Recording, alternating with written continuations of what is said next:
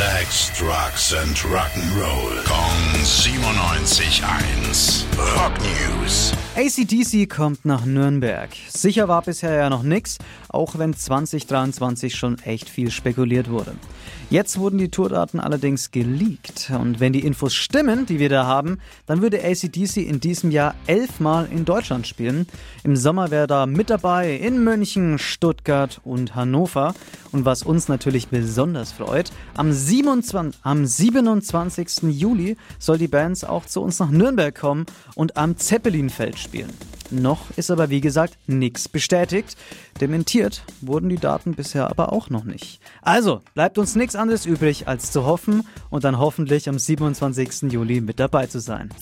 Rock News. Sex, Drugs and Rock'n'Roll. Kong 97.1. Frankens Classic Rocksender.